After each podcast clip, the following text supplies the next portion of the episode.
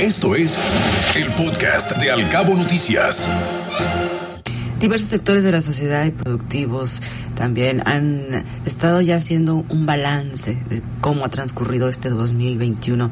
Usted en particular, ¿cómo la ha pasado? ¿Mejor que el 2020? ¿Igual? ¿O más difícil? Pues fíjese que Juan Carlos del Río, el vocero de la Asociación Mexicana de Agencias de Viajes, capítulo Los Cabos, reconoció que han sido varios meses de difícil situación económica, pero este 2021 en particular pues ha sido mejor. Mencionó que financieramente hablando la recuperación para el sector turístico es tangible e innegable y todo tiene que ver con el buen manejo que se le ha dado a la pandemia. Durante estos últimos días del año será cuando más turistas lleguen a Los Cabos y por ello es muy importante, muy importante mantener los protocolos de bioseguridad. AMAP, la Asociación Mexicana de Agencias de Viajes, sus afiliados en Baja California Sur, pues no es, no para nosotros los resultados eh, financieros del año 2021 han sido positivos, al igual que la hotelería, restaurantería y todos los entes que circulan alrededor de del bendito turismo que nos hace nuevamente el favor de, visitar nuestro destino. Eh, lo que esperamos en esta semana de Navidad, Año Nuevo, pues esperamos ocupaciones muy altas de turismo internacional, tanto como nacional. Sí, sí, sí, así ha sido este 2021. Y el vocero de la MAF también conocía que, sí reconocía que el 2019 fue considerado uno de los mejores años para la industria turística de Los Cabos. Y actualmente este 2021 que está por finalizar ha alcanzado los mismos niveles, ha tenido una recuperación muy importante en el sector turístico.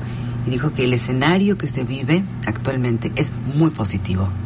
En cuanto al 2022, se, a estas alturas del partido, y tomando en, pero siempre tomando en consideración la, la nueva faceta de la pandemia que está latente y todo lo que estamos escuchando en cuanto a noticias internacionales es eh, la, la manera de esparcirse. En el previo al cierre es difícil tener un número exacto, pero sí estamos seguros de que regresamos a los índices de ocupación que se tenían en el 2019 y a estas alturas vemos un 2022 muy promisorio, positivamente promisorio, eh, siempre y cuando este nuevo tema de la pandemia del Omicron no, no se salga de, de control.